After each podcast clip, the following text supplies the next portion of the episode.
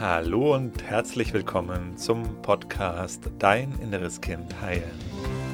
Mein Name ist Markus Asano. Ich freue mich riesig, dass du heute hier bist. In diesem Podcast geht es darum, wie du mit innerer Kindtransformation belastende Gefühle wie zum Beispiel Angst, Selbstzweifel, Wut, Ohnmacht, Unruhe in angenehme, positive Gefühle verwandeln kannst und dir so in deinem Leben mehr Selbstliebe, Selbstvertrauen, Selbstwertgefühl und erfüllte Beziehungen erschaffen kannst. Schön, dass du heute hier bist. Und heute geht es darum, wie du mit innere Kindtransformation deinen inneren Kritiker auflösen kannst. Kennst du das, dass du diese Stimme im Kopf manchmal hast, die dir sagt, du bist nicht in Ordnung, mit dir stimmt was nicht, du musst noch besser werden, du musst dich mehr anstrengen, du bist blöd, du bist schuld, warum hast du das schon wieder gemacht? Diese innere Stimme, mit der wir uns selber so richtig auch fertig machen können und klein machen können. Der innere Kritiker, wie ihn manche nennen. Und besonders oft kenne ich ihn zum Beispiel ja auch an diesen Stellen, wo ich was gemacht habe, wo ich dann mit dem Ergebnis nicht so einverstanden bin. Ne? Wo man einen Fehler, wie man gemeinhin sagt, äh, etwas sagt, ja, einen Fehler macht, ähm, dann war früher zumindest diese Stimme ultra laut und die gesagt hat, was hast du da schon wieder für einen Scheiß gemacht, Markus? Wie blöd bist du denn? Du lernst es doch nie. Und das Schlimme daran war für mich früher einfach auch immer, dass ich dieser Stimme geglaubt habe. Dass ich geglaubt habe, dass das wahr ist dass ich wirklich überzeugt war früher, mit mir stimmt was nicht. Wie ist das für dich so? Glaubst du das auch? Manchmal auch? Dass du irgendwie nicht in Ordnung bist? Dass du falsch bist? Dass mit dir was nicht stimmt? Und ich weiß noch von damals, als ich dieses geglaubt habe, dass damit kann man sich ja wirklich, damit macht man sich wirklich das Leben zur Hölle.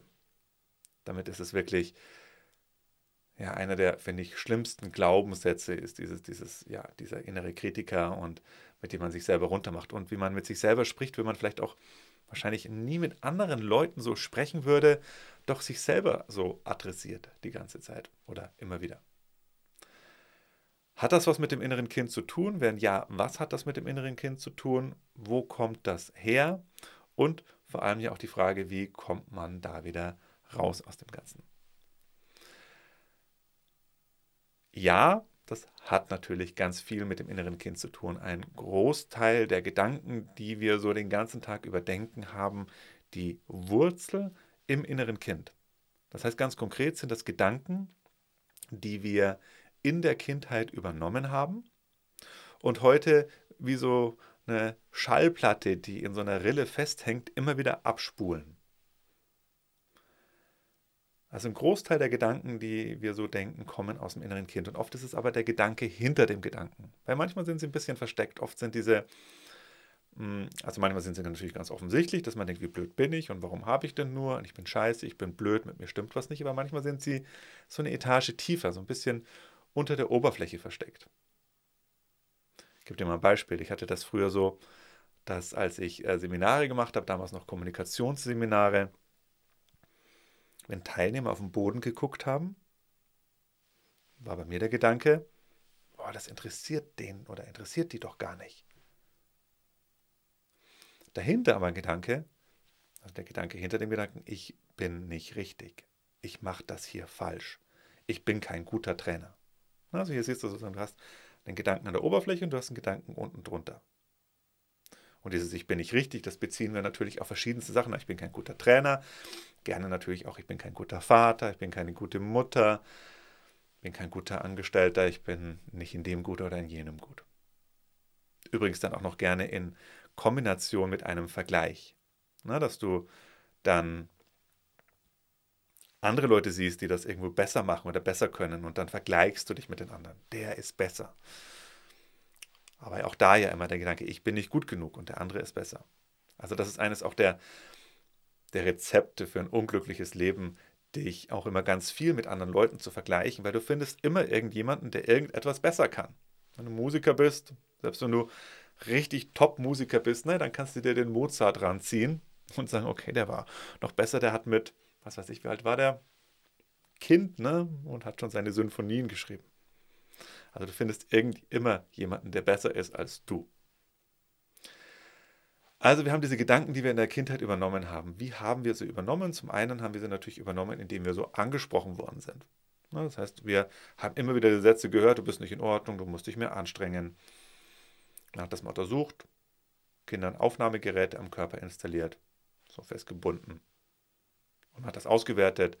70 Prozent, glaube ich, soweit ich mich erinnern kann, ungefähr 70, 80 Prozent aller Ansprachen, die ein Kind hört die ganze Zeit, sind kritisierender Art. Und das geht rein. Also sind wir wie ein Schwamm, das Kind ist wie ein Schwamm und das saugt sich dann in das Kind hinein, diese Gedanken, und bleiben da gespeichert. Heute weiß man aus der Gehirnforschung, dass Kinder bis zum Alter von sechs Jahren dauerhaft in einem Theta-Gehirnwellenzustand sind. Was heißt das? Theta-Gehirnwellenzustand bedeutet, dass du alles, was du hörst, ungefiltert in dein Unterbewusstsein reingeht. Das kannst du auch als Erwachsener, kannst, kannst du auch in einem Theta-Wellengehirnzustand sein. Das sind verschiedene Zustände des Gehirns. Meistens ist das bei einem Erwachsenen diese Phase kurz bevor du einschläfst. Und dann geht alles ins Unterbewusstsein rein. Bei Kindern, die sind das dauerhaft in diesem Zustand. Das heißt, jeden Satz, den das Kind hört, bis zum Alter von sechs Jahren ungefähr, geht ungefiltert rein, bleibt dort abgespeichert. Naja, als wenn du dir das mal klar machst, 80 Prozent aller Ansagen, die so im Durchschnitt ein Kind hört, kritisierende Art. Und das geht alles ins Unterbewusstsein rein. Wundert es dich da noch, ne, dass wir so viele negative Gedanken über uns selber haben? Die haben wir übernommen. Die haben wir übernommen, weil wir so angesprochen worden sind als Kinder.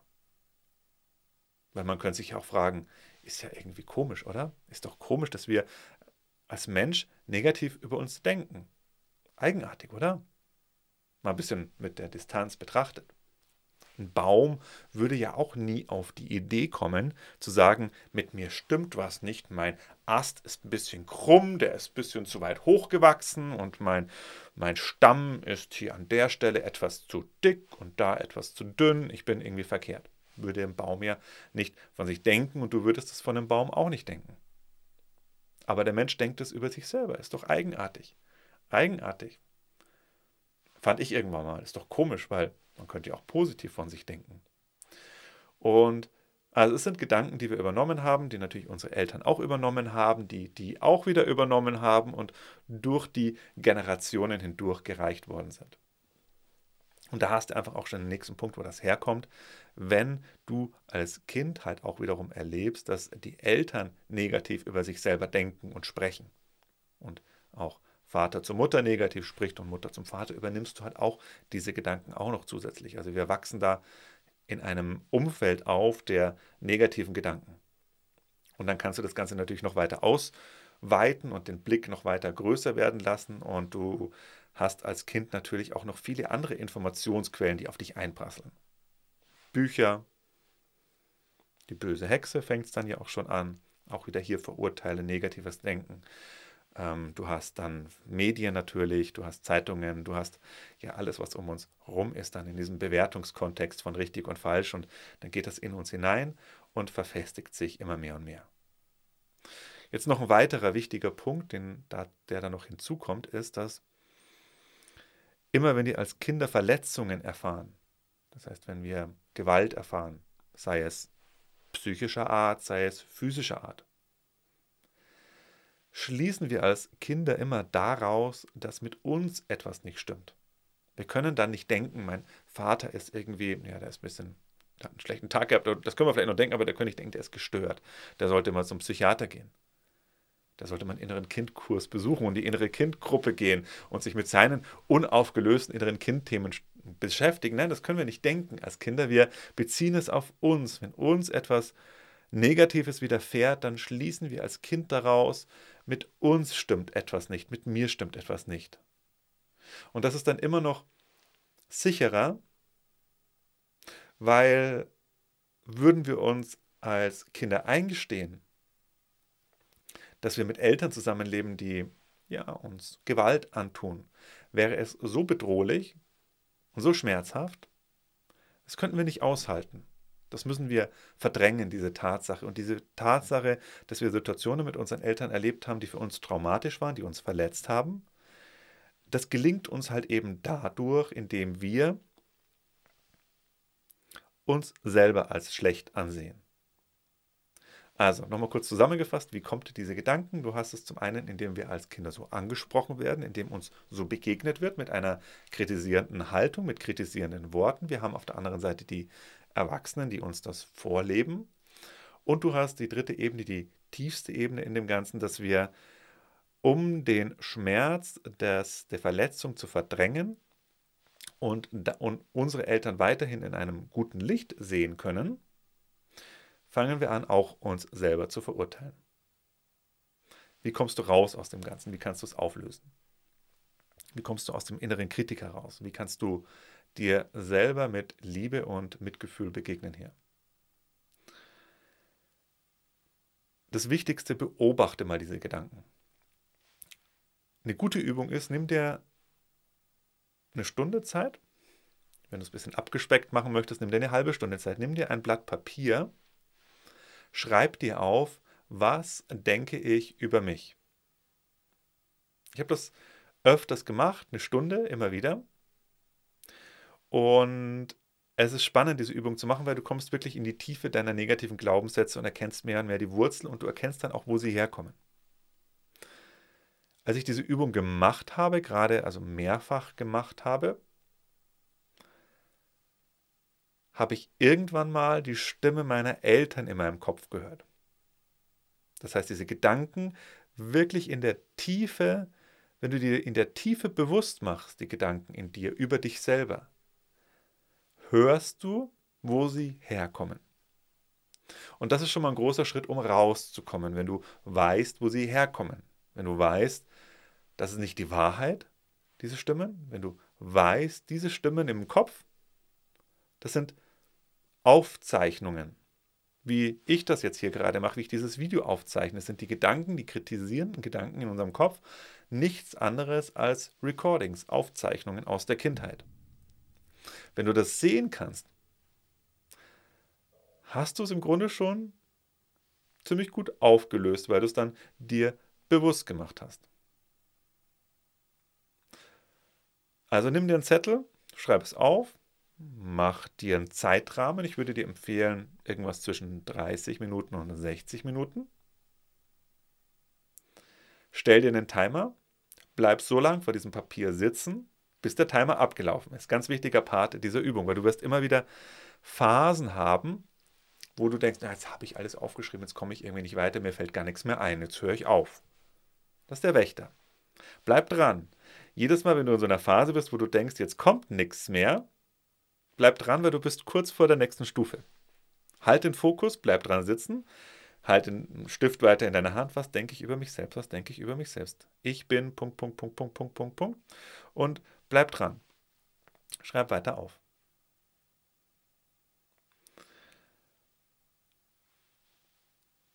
Erster Teil. Zweiter Teil des Ganzen, was du noch machen kannst oder der einfach auch noch wichtig ist, um es dauerhaft zu transformieren. Such dir jetzt aus diesen Glaubenssätzen, die du aufgeschrieben hast, auf deinem Papier. Vielleicht hast du es gemacht. Meine Empfehlung wäre, machst du siebenmal. Vielleicht ein, zweimal die Woche. Und siebenmal aufschreiben, was du über dich selber denkst. Nach den sieben Mal nimmst du deine Zettel, die du aufgeschrieben hast, liest sie nochmal durch oder überlegst sie nochmal und suchst dir den Hauptglaubenssatz raus. Was ist, das? was ist die Essenz? Was ist der, der, der Kern dieser negativen Glaubenssätze? Und dann mach damit eine Fühlmeditation. Und zwar indem du in diese Fühlmeditation den Gedanken, den Glaubenssatz mit hineinnimmst und dir während der Meditation diesen Glaubenssatz in deinem Bewusstsein immer wieder ja, so kreisen lässt, wie die Schallplatte. Ganz bewusst. Du denkst einfach immer wieder diesen Gedanken. Vielleicht kommst du raus und sagst, der Gedanke ist, ich bin, nein, nimm einfach mal ganz einfach, ich bin falsch. Ich bin grundauf falsch. Vielleicht ist das der Glaubenssatz, ich bin grundauf falsch. Dann gehst du in die Fühlmeditation. Die verlinken wir dir hier, hier beim Video oder beim Podcast, wo du gerade bist, kannst du dir das runterladen. Und während der Meditation immer wieder diesen Gedanken denken. Immer wieder diesen Gedanken denken. Und dann fühl rein, was dieser Gedanke in dir an Körperempfindungen auslöst. Wo fühlt es sich im Körper unangenehm an? Weil im Körper sind die verdrängten Gefühle gespeichert. Und wenn du diesen Gedanken denkst, findest du die dazu gehörigen Emotionen, die in deinem Körper gespeichert sind, in Form von erstmal auf der körperlichen Ebene mh, mm, unangenehmen Körperempfindungen. Na, vielleicht eine Schwere auf den Schultern, vielleicht drückt es auf den Brustkorb, vielleicht fühlt sich der Bauch ganz eng an oder irgendwo ganz anders und ein ganz anderes Gefühl. Du spürst es dann bei dir und tauchst hinein in diese Körperempfindung und findest, wenn du richtig dich hineinfallen lässt, in dieser Körperempfindung das Gefühl. Wenn es nicht gleich sofort auftaucht, hm, bleib entspannt, mach das ein paar Mal. Geh immer wieder an diese Meditation ran, Gedanken im Kopf kreisen lassen, im Körper hineinfühlen, dich so tief wie möglich in die Körperempfindung hineinfallen lassen. Und dann kannst du Schritt für Schritt die Glaubenssätze auflösen. Also nochmal kurz zusammengefasst, das heutige Video hier oder den heutigen Podcast hier. Die kritisierenden Gedanken kommen aus deinem inneren Kind. Sie kommen daher, weil du als Kind so angesprochen worden bist, weil deine Eltern dir das so vorgelebt haben oder deine Bezugspersonen oder die Gesellschaft.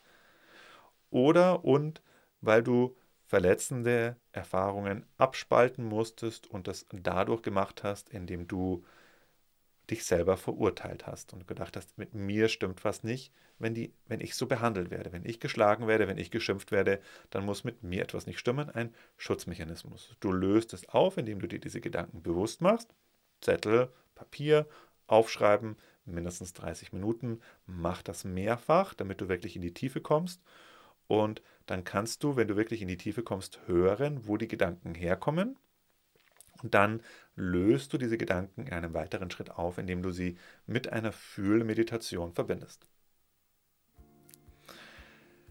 Wenn du mehr über die innere Kindarbeit wissen möchtest, wenn du tiefer in das Thema einsteigen möchtest, dann komm doch in das kostenlose Live-Online-Seminar.